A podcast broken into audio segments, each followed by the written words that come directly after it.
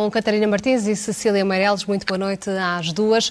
Vamos falar de saúde, vamos falar de habitação, aqui com a entrevista do Primeiro-Ministro em, em pano de fundo. E Catarina, esta noite a palavra foi frustração para falar uh, no que diz respeito à habitação. Mostrou ainda assim algum discurso otimista no meio disto. O, o problema é sério demais para mostrar esta confiança? O discurso do Primeiro-Ministro é perigoso, não? porque diz que está frustrado, mas que não pode fazer nada, e não é assim. Os governos têm capacidade de atuar e devem atuar.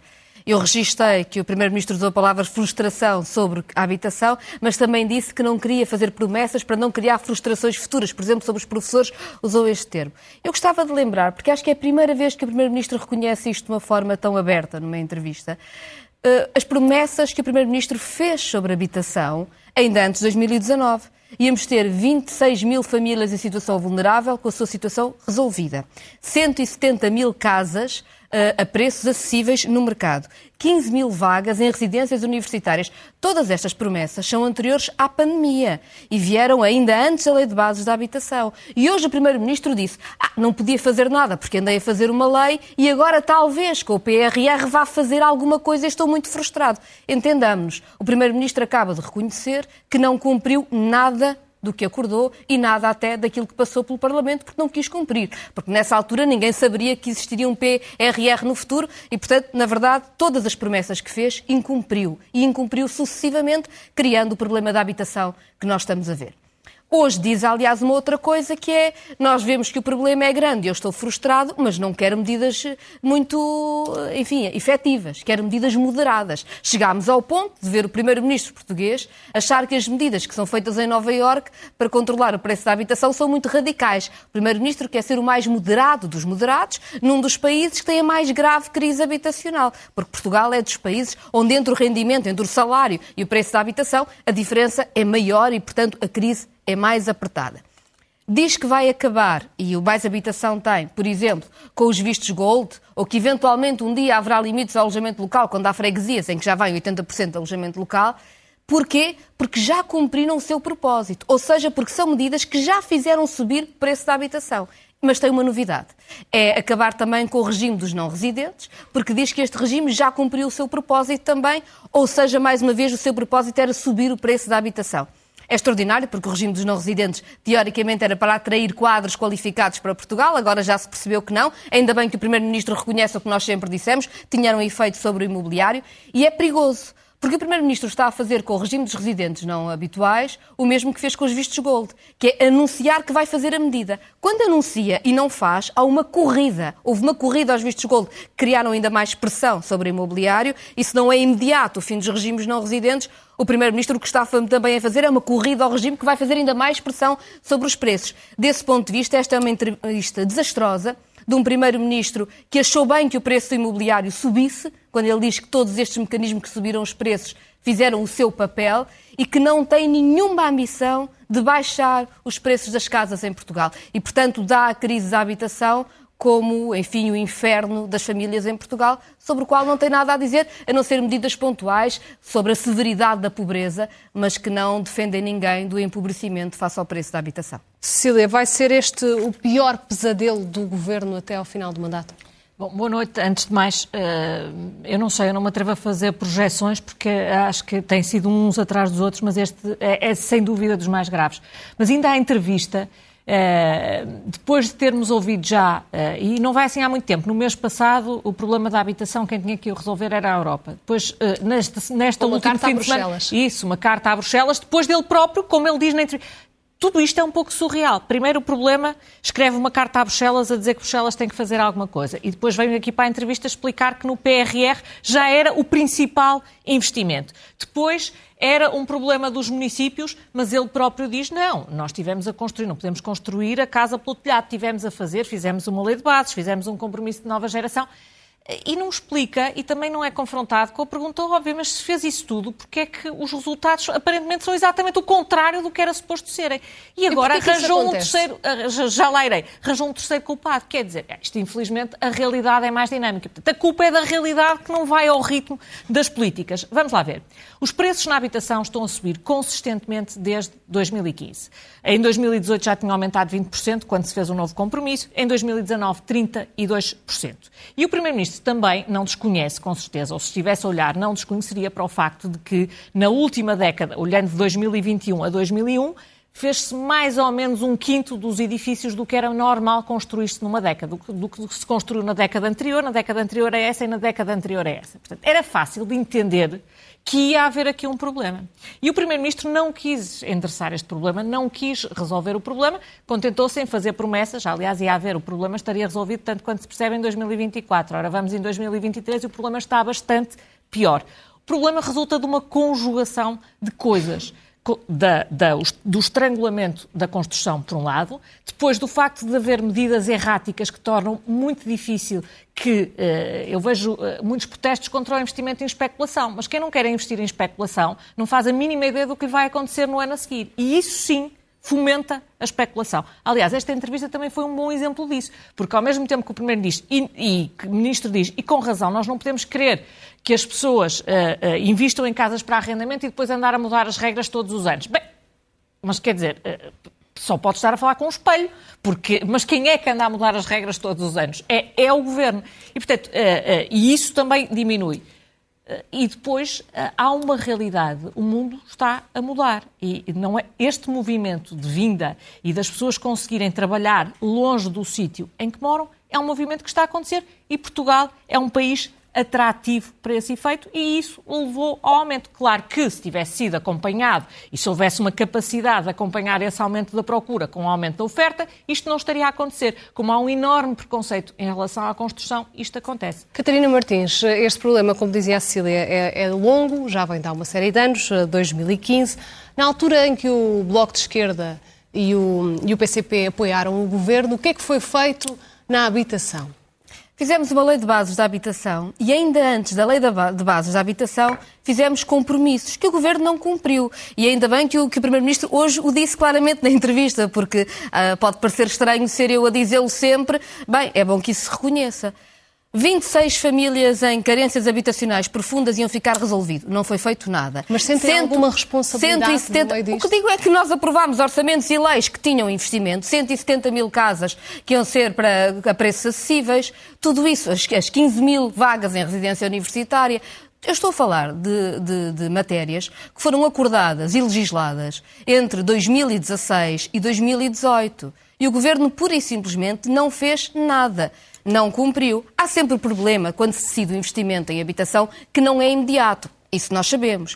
O problema é que o Governo nem sequer lançou. E isso foi o reconhecimento que António Costa fez hoje. Quando disse, agora que temos o PRR, podemos fazer. O que quer dizer que ele reconhece que na altura em que fez os compromissos, na altura em que fez as promessas, na altura em que devia avançar, não fez nada. E chama a isto, e chama a isto, eu acho isto absolutamente irónico ao longo destes anos, uma gestão prudente orçamental. Não é prudente. Porque o que o Governo está a fazer, ao não cumprir nenhum dos compromissos orçamentais de investimento no país, é aumentar a crise na habitação, como na saúde, como na educação. Não há nada mais imprudente e irresponsável do que empurrar todos os problemas com a barriga para fazer brilharetes de déficit que na verdade estão a enterrar a economia portuguesa e a enterrar as possibilidades de vida das pessoas aqui. Eu não concordo que a construção sozinha seja a solução, porque se não houver regras de mercado, a construção pode ser uma construção desequilibrada, mais desigual, que levanta vários problemas. Mas é óbvio que a construção que o próprio governo prometeu que ia fazer a custos controlados não foi feita e nem sequer foi lançado. Não foi feito absolutamente nada, como hoje António Costa reconhece a dizer que só agora com o PRR é que está a pensar nisso. Fará, não fará, não sabemos. Nos outros anos o que prometeu não fez. Uh, dizer só o seguinte, eu, hoje o Primeiro-Ministro reconhece que não fez, diz que, uh, enfim, que, não quer mexer em regras, sobre o arrendamento que não existe. Mexemos todos os, todos os meses. Não, este sobre... ainda, ainda, está em vigor o pacote, já vem ali mas mais sobre um. o arrendamento e sobre as mudanças fiscais que faz, o que tem feito é alterações fiscais dizendo que promove o arrendamento. A conclusão é que não tem sido promovido nenhum arrendamento a salários que as pessoas possam pagar em Portugal. E o que é que diz o Primeiro-Ministro? Vamos fazer mais do que temos feito até agora. A situação já está má, como sabemos, mas Cecília, perante aquilo que olhamos eh, para a sociedade, para a questão da habitação, para estas medidas ou, ou não medidas que o Governo possa vir a apresentar relativamente à habitação, o problema ainda pode ser pior?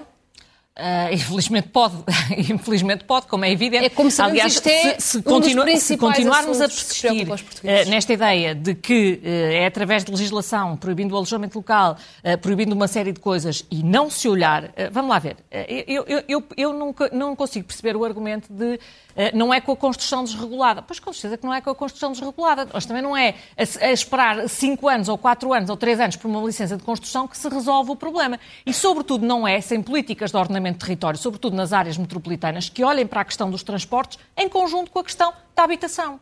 Eu não estou a dizer, obviamente, que se vá uh, fazer loucuras, mas também ninguém está a propor fazer loucuras. Aquilo que se está a propor é simplesmente responder, pois se não há casas, é construí-las. Claro que não se constrói de um dia para o outro, mas se tivesse começado a construir, por exemplo, em 2016, se calhar agora já não estávamos com este problema, porque as casas, mais uma vez digo, em 2018 já tinham aumentado 20%, já em 32% em 2019, que é quando se faz a lei de bases da habitação.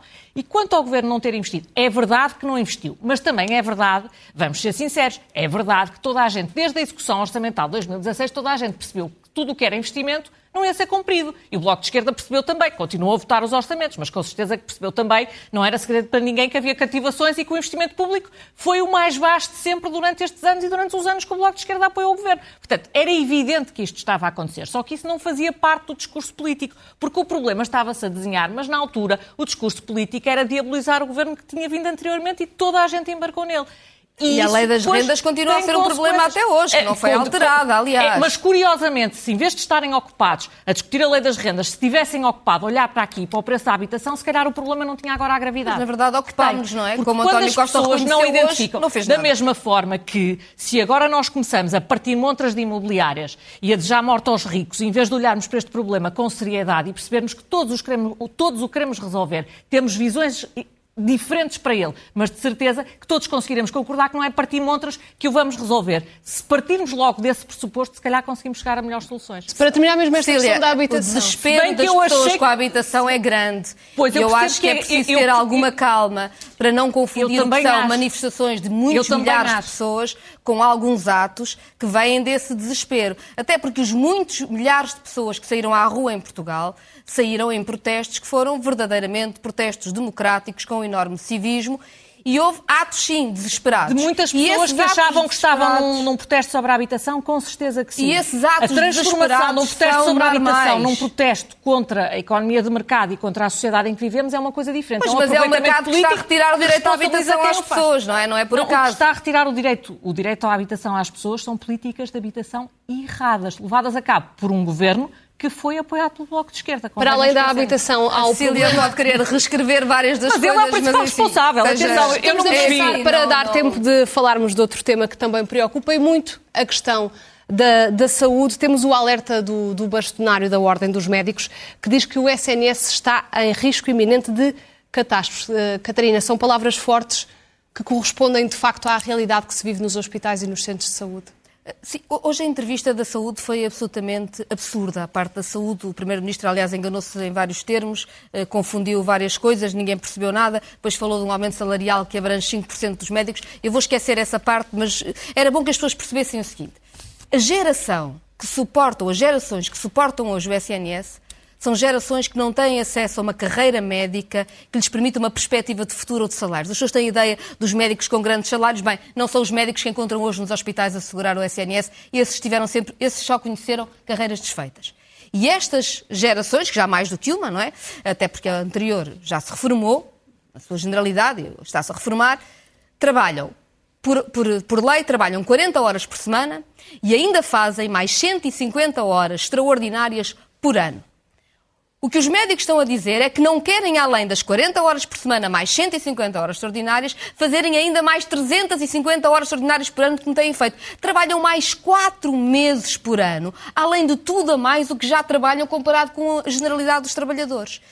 E não podem fazê-lo. Não podem fazê-lo pela sua saúde e pela nossa saúde. Porque é para nós complicado termos médicos absolutamente exaustos, exaustos.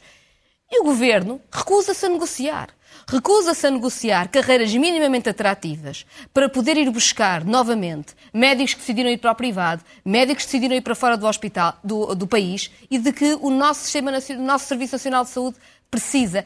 E isso é o, o centro do problema fazer de conta que os médicos estão a fazer uma espécie de birra ou que estão a ser intransigentes ou irrazoáveis é uma loucura.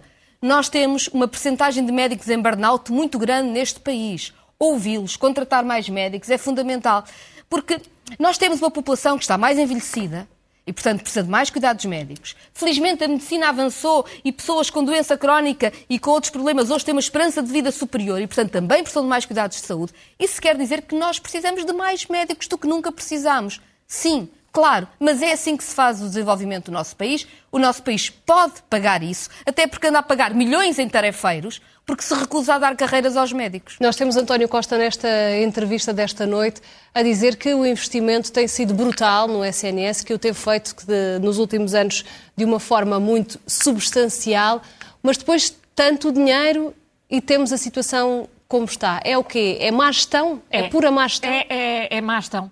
E eu acho extraordinário que o Primeiro-Ministro diga exatamente essas duas coisas como se fosse a coisa. Diz, não, eu aumentei o orçamento mais de 50%, só que o problema não é dinheiro. Bem, se calhar podia-se ter lembrado disso logo desde o princípio. Vamos lá ver. Como é o problema, os médicos quando o ouvem que afinal há, há duas, há dinheiro, há duas é? questões aqui diferentes. Eh, o problema é este, é que aparentemente o sistema é feito precisamente para que não funcione com as pessoas e com as horas de trabalho dos médicos que lá estão e dos profissionais de saúde que lá estão. Porque vamos lá ver, eh, e indo agora diretamente à questão dos médicos, eh, eu até tenho aqui várias vezes, quando falo no direito à greve, feito a defesa do direito à greve com regras que são as previstas na lei as pessoas recusarem-se a trabalhar em horas extraordinárias. Nós não estamos a falar em greves, nós estamos a falar em dizer eu não faço mais de 150 horas extraordinárias por ano. O governo, ainda há pouco tempo, mudou o Código de Trabalho exatamente duplicando o custo do trabalho suplementar para além das 100 horas por ano. E é das medidas que eu percebo.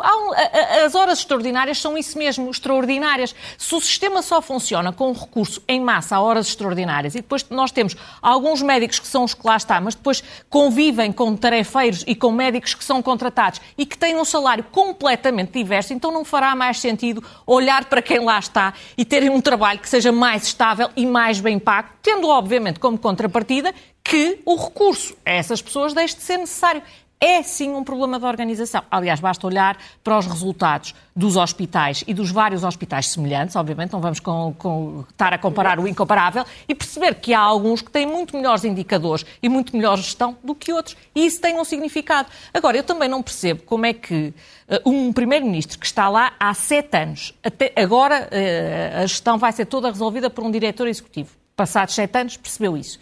Está lá o diretor executivo que aparentemente não resolve nada no tempo em que lá está. Uh, creio eu que deve ser porque não deixam fazer aquilo que ele entende que deve fazer e nem estatutos tem ao fim deste tempo todo.